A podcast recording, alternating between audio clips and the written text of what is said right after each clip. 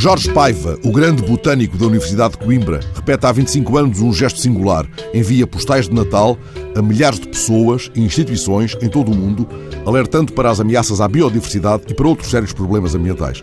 A agência Lusa distribuiu pelas redações imagens e palavras deste notável investigador que foi investindo com esta iniciativa ao longo de um quarto de século somas vultuosas.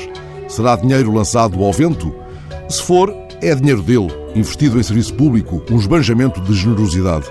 É essa abnegada disponibilidade para a defesa do bem comum que quero hoje sublinhar. Aos 82 anos, já aposentado da Universidade de Coimbra, Jorge Paiva não precisa de colocar barbas brancas postiças ou de subir a um ternó puxado a renas para nos prendar.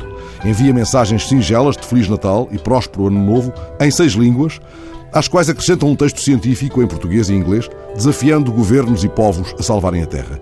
Escrevi ali atrás, aos 82 anos, já aposentado. Mas se forem ao Departamento de Botânica da Universidade de Coimbra, o mais certo é que o encontrem lá a partir das 7 da manhã em trabalho voluntário.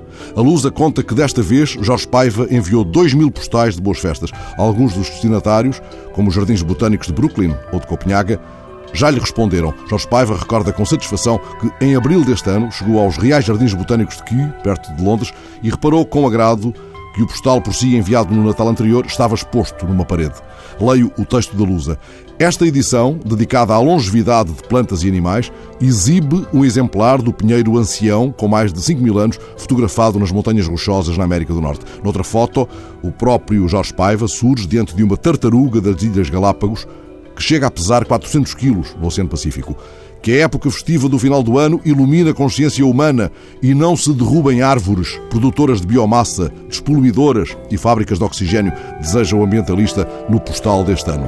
Não pensem num avô de barbas brancas ou num ternó puxado a renas. Jorge Paiva é uma autoridade mundial na sua área de investigação e, ao mesmo tempo que mostra ao fotógrafo da Lusa um postal com uma estrela do mar, ilustrando um apelo à defesa da biodiversidade das pradarias marinhas, ele vai avisando para o sério risco que corremos de, entre 2050 e 2060, não haver florestas na Terra nem oxigênio para se respirar.